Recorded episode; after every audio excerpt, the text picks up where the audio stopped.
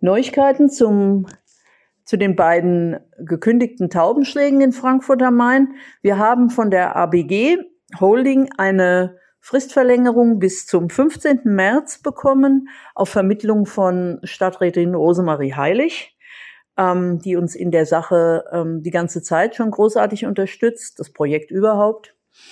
Ähm, jetzt haben wir ein bisschen Luft und wir haben auch die Hoffnung, dass bis dahin, falls sich kein neuer Standort gefunden hat, die Temperaturen draußen nicht mehr so schlimm sind, wie sie im Moment sind, so eisig. Aber nichtsdestotrotz sitzen dann 600 Tiere auf der Straße, ob es warm ist oder kalt. Deswegen frage ich heute speziell Immobilienbesitzer oder Menschen, die Immobilienbesitzer kennen. Gibt es dort vielleicht irgendwo ein, zwei kleine Räume im Dachgeschoss, einen Dachboden, der nicht genutzt wird, außer zum Abstellen von Gerümpel? Gibt es dort irgendeine Möglichkeit, ähm, eine neue Bleibe für die Tiere zu schaffen? Jetzt sehe ich schon im Geist den einen oder anderen, um Gottes Willen, die Tauben im Haus. Aber, also das ist keine apokalyptische Szenerie.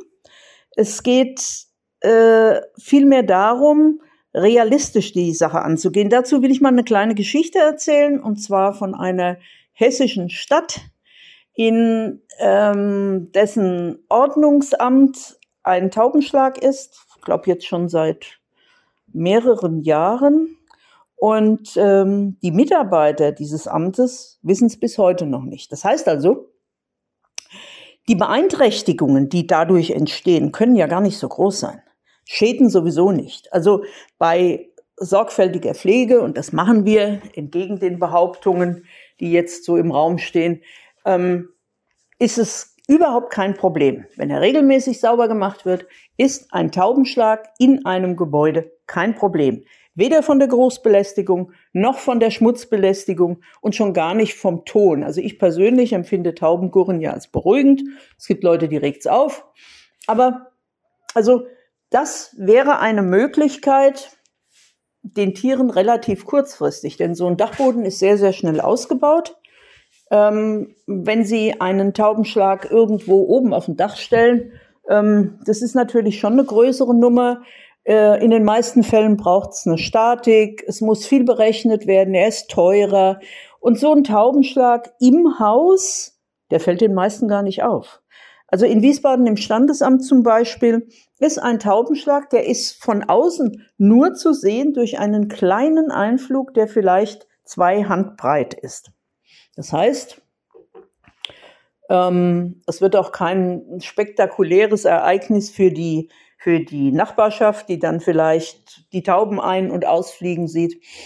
Es ist eine rundum schöne Sache in so einem Boden und ähm, wenn jetzt jemand trotzdem denkt, also ach, ich bin eigentlich gar nicht so ein großer Tierschützer und das ist mir eigentlich auch egal mit den Tauben, bedenken Sie aber, und das ist ganz wichtig, es sind 600 Tauben mehr in der Frankfurter Innenstadt.